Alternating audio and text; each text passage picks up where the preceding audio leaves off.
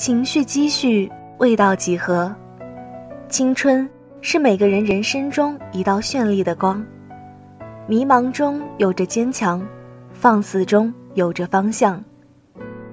我们愿用真情去探索你心灵的湖湾，让你在音乐里体会情感，在故事里体会感动。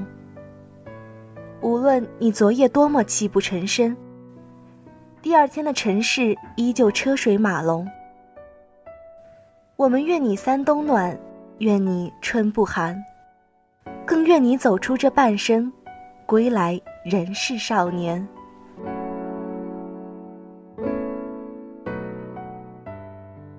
不知道大家有没有听过这样一句话：愿你攒够了失望，继而彻底绝望。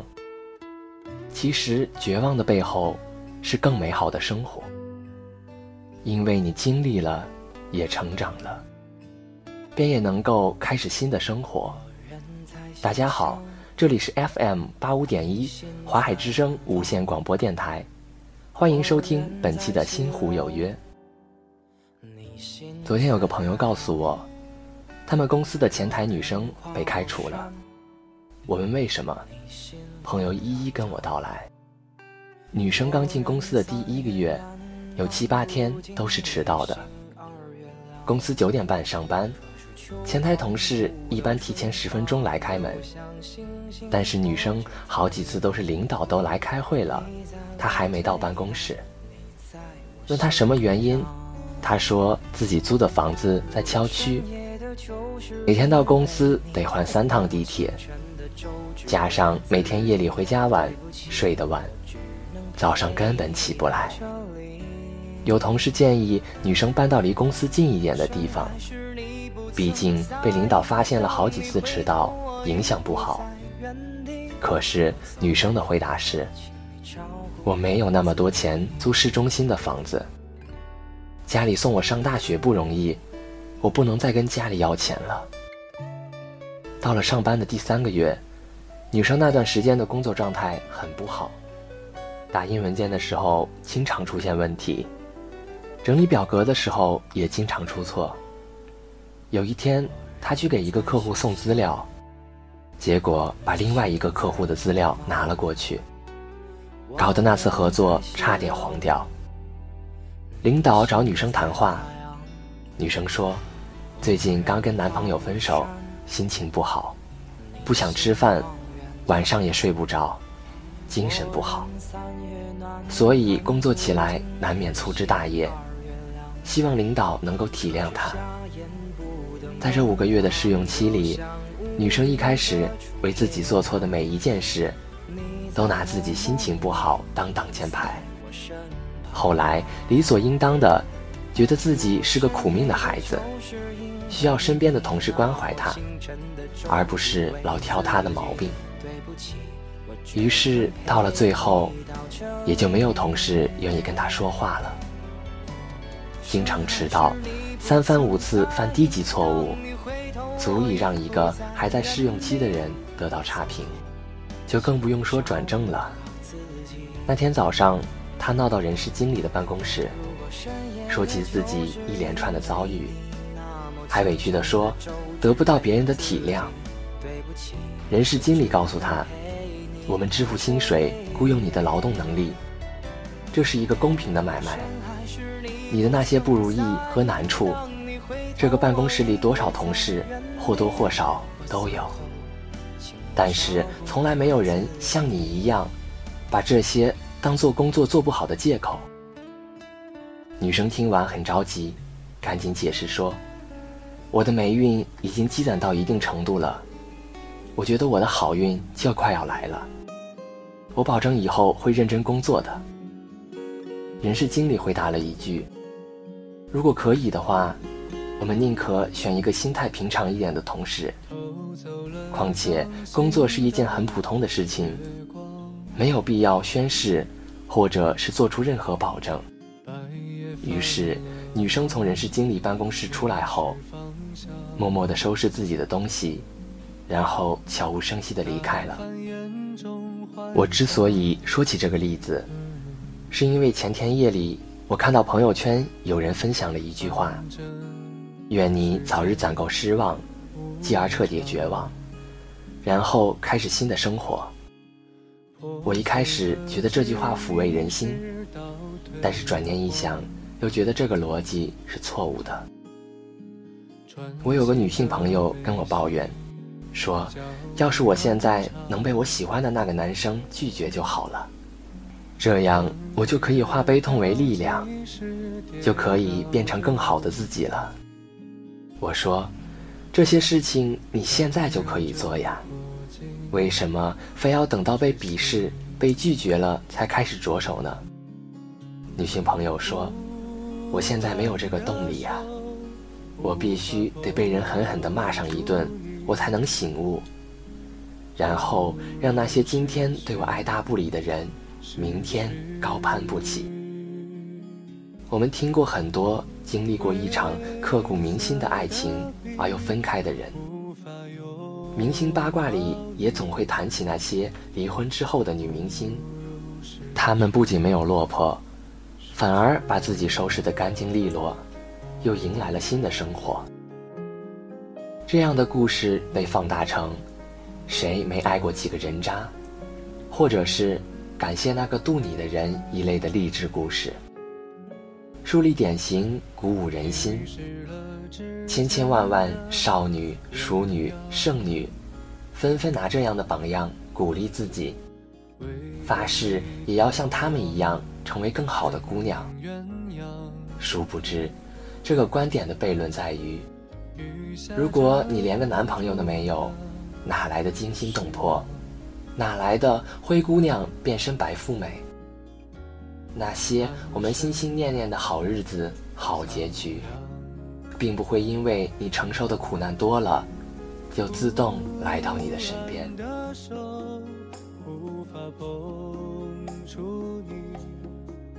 从小到大，我差不多一直保持同一个发型，区别就是及耳或者及脖子，及肩长发。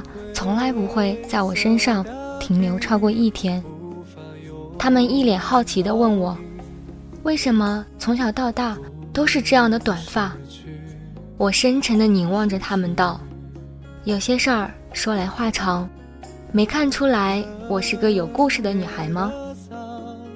故事从小学二年级说起，明明人家那个时候还是个娇滴滴的萌妹子。”之所以成为糙女汉，我觉得都应该怪我妈。二年级时，我家母后欺我年纪小，骗我说长发会把身上所有的营养都吸走，以后会长不高、长不漂亮、长不出牙齿。怪只怪当时年少无知，真就信了。但高不高、漂不漂亮，对当时二年级的我来说，还真没什么概念。最主要，当时我换牙，说个话都漏风，吃饭也不大利索，米粒到处掉，老是被住我家隔壁的竹马乔二狗嘲笑缺门牙。当时的我受不了乔二狗笑我缺门牙，就像我爸受不了我妈煮菜一样。光为了这个，我都不知道向乔二狗他妈告了多少回状。要真长不出门牙，被他笑一辈子。我想想都觉得心塞，剪刀一起一落，头发一挥一洒，从此以后和长发飘飘说再见，变成了一朵屹立在万众麻花辫女生中，一眼就望穿的冬菇头，导致后来老师想不起我名字时，就大喊：“那边的那个小冬菇，对，就是你，回答一下这个问题。”整个小学都留短发的我，也没见得长得多高多漂亮。门牙长出来以后，发现和乔二狗他妈告状没啥用，干脆就自己撸起袖子教训他去了。然后画风就变成了，他老跑去找我妈告状，害得我挨我家母后的责骂。我被骂完就继续去揍乔二狗，如此周而复始。最后弄得我妈都懒得说我了，拉着乔二狗他妈嗑瓜子去了。短发还养成我懒惰的洗头习惯，随便撒点洗发水，一撩一挠，冲水表示完成，所以导致我头发特别倔强。用人话来说就是干枯暗黄。可我丝毫没意识到这事儿的严重性。我妈虽然注意到她娃我的头发一天不如一天直，但也没理我。她大概以为那是遗传我爸自然卷的结果。我也就这么牛哄哄的上完了小学，心想，牙齿都长出来了，我可以留长发了吧？我就静静看你这回怎么瞎掰。可事与愿违啊，命运如此多舛。我念的初中有个变态的规定，女生一律得短发，发尾不得碰到校服衣领，而且定期检查。我从五年级牙齿长全以后，就一直和我妈对着干，不剪发。已经及肩的长发又要被剪得寸草不生了。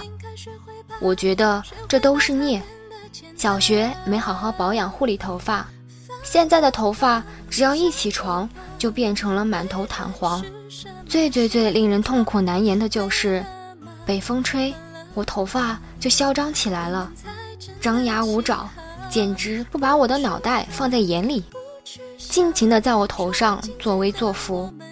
最让我恨得牙痒痒的是乔二狗，这货从小学起就笑我缺门牙、冬菇头，现在又开始取笑我满头弹簧，以至于每次看到他从我座位经过时，意味深长地看着我笑，我都强压住心中揍他的冲动，告诉自己：君子动口不动手，先做张卷子，冷静一下。其实最主要的一个原因是，我已经打不过他了。小学时，我个头还比他高那么一大截，他力气也和我差不多，我就可以随意欺负使唤他。现在风水轮流转。不知道乔妈给他吃什么狗粮了，他的个子在初二就蹿到一米七多，只有一米六几的我，从气势上就已经低人一截，连说个话都要仰头看着他。你知道是什么感觉吗？从此以后，我只能在心里打他八百遍过过瘾了。高中终于可以留长发了，本以为长发飘飘能被我拾回来了，可是。在我睡觉的时候，他化身为容嬷嬷，把我留到及肩的长发一把剪断。我就说物极必反。当初我和我妈讲要留长发的时候，她一声不吭，还以为她终于放开政策同意了。原来后头有大招等着呢。这个阴险狡诈的皇后啊！后来和我妈斗多了，我也觉得没啥意思了。什么哪里有压迫，哪里就有反抗，都是假的。在我母上大人的淫威之下，哪里有压迫，哪里就必须得有臣服。我们高中早恋的小情侣特别多，我春心自然也跟着荡漾了，体内的文艺细胞蠢蠢欲动，想来一场青葱的校园之恋。但是这个念头没多久就被拍飞了。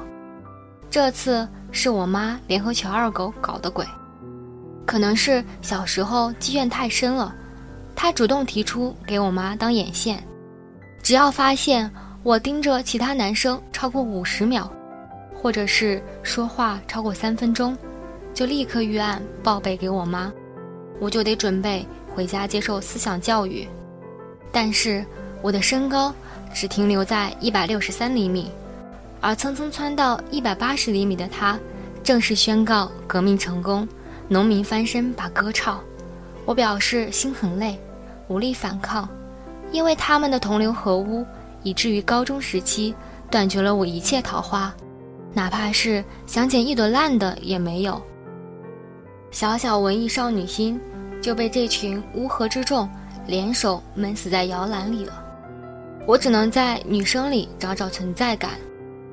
女生们总是拿我当男票使，什么扛桌子、扛棉被上楼都被我承包了。记得有个女生还忧伤地对我说：“你要是个男的，我都要倒追你了。”这句是赞美我的吗？我就当是吧。但我是个很高冷的人，所以我拒绝她的追求。其实到后来，我渐渐发现，短发也没那么不好。和我同宿舍的女生，洗完头总抱怨长头发不容易吹干，冬天特容易感冒。她们还说，因为长，所以老掉头发，堵住下水道。她们更头疼，每到冬天梳头，噼里啪啦的静电和浪费的梳头时间。想想我。头发揉一揉，甩一甩，十分钟就能干。感冒什么的，从来不会是因为头发。再想想它顽强不屈，我用几十秒就能梳好，省了我不少事儿。想到这些，我简直幸福的不要不要的。头一回觉得我妈的决定是对的。短发断绝了我高中时期一切和雄性生物有暧昧关系的可能性。短发也给了我干净方便的高中生涯，让我能静下心来好好学习，让我在高三期间省下了十多分钟的洗头和梳头时间。不是所有少女都需要长发飘飘、裙摆飞扬，做个短发及耳、衬衫牛仔的女孩也可以很漂亮，而且还特别酷。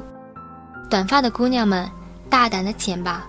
别纠结着心上人喜不喜欢短发女孩，只要你喜欢短发，就一直保持你特立独行的倔强和勇气，终究会有个人喜欢你的特别。我们是很酷很酷的短发姑娘，拥有晴好风景里独一无二的青春。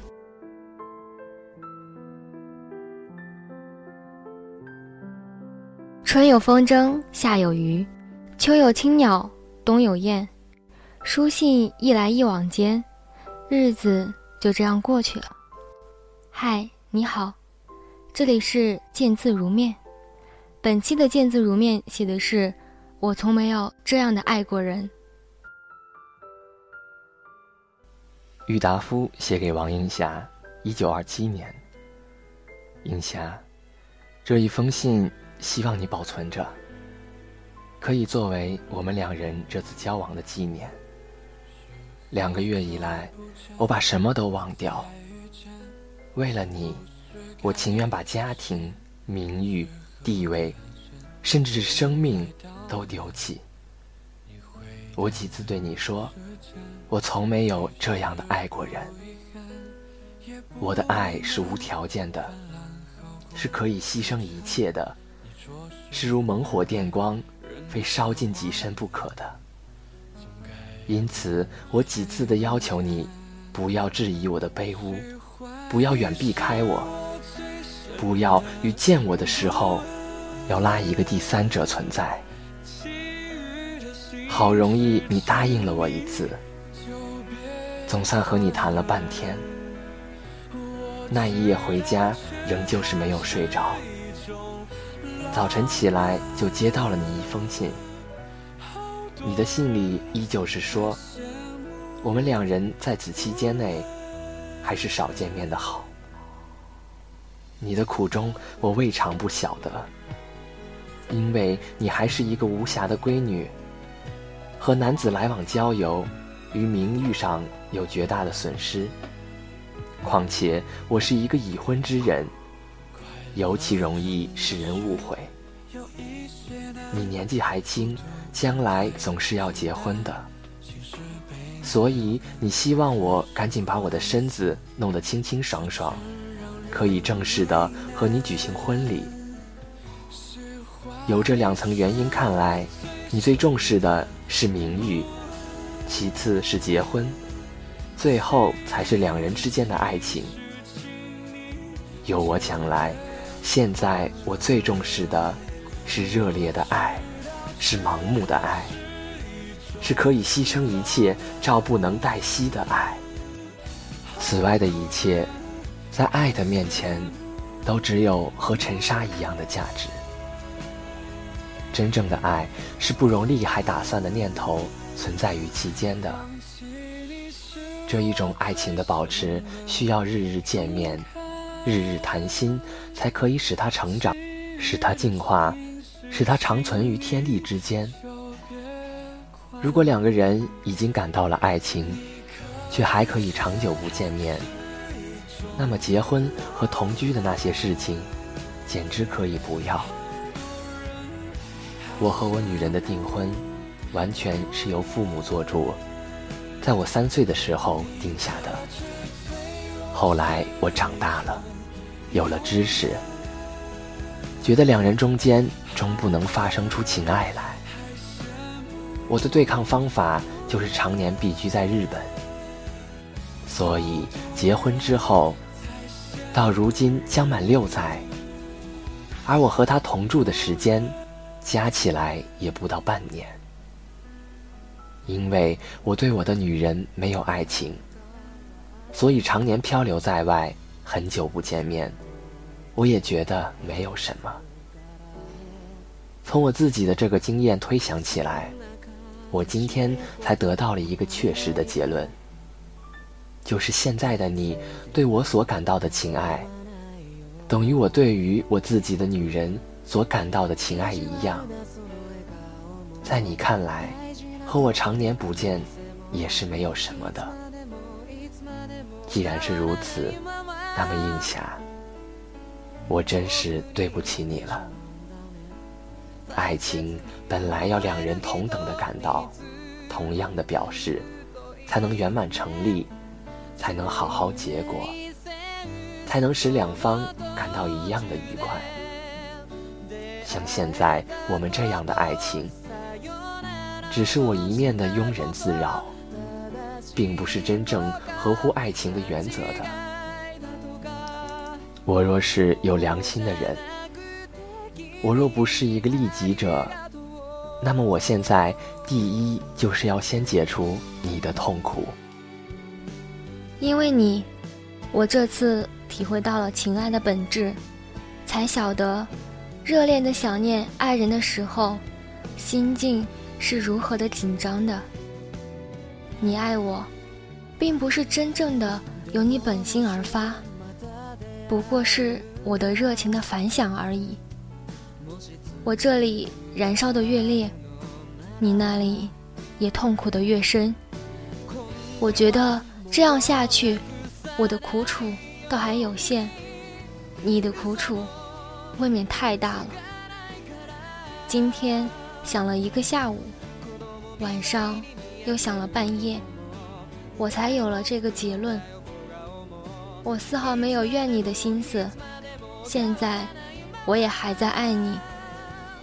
正因为爱你的原因，所以我想解除你现在的苦痛。此后，我想遵守你的话。永远将你留置在我的心灵上膜拜，映霞，我还希望你不要因此而断绝了我们的友谊。把我支持累于你的事情，想得轻一点，想得开一点吧。这完全是我一个人自不量力、瞎闯的结果。你不过是一个受难者，一个被疯狗咬了的人。你对我本来没有什么好恶之感，没有什么男女的私情。万一你要证明你的清白，证明你的高尚，有将这一封信发表的必要时，我也没有什么反对意见。不过，如若没有这一种必要，我还是希望你保存到我死后再发表。最后，我还要重说一句。你所希望我的，规劝我的话，我以后一定牢牢地记着。假使我将来若有一点成就，那么我的这一点荣耀，全部归赠给你。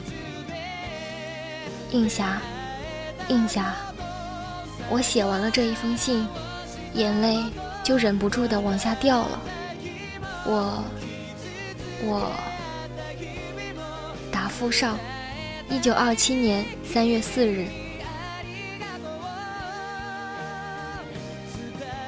这封信本来应该是和王映霞分手的，这是一封分手信。可是郁达夫所写的内容却是深深的套路了王映霞，也拴住了王映霞的心。当然，我们也能从这封信中感受到郁达夫对王映霞深沉的爱。本期的节目到这里就要结束了。节目的最后，送上由文学院的高子涵同学给大家带来的《My All》，祝大家周末愉快，我们下期再见。本期播音：秋离、李寻欢，编导：良辰吉日。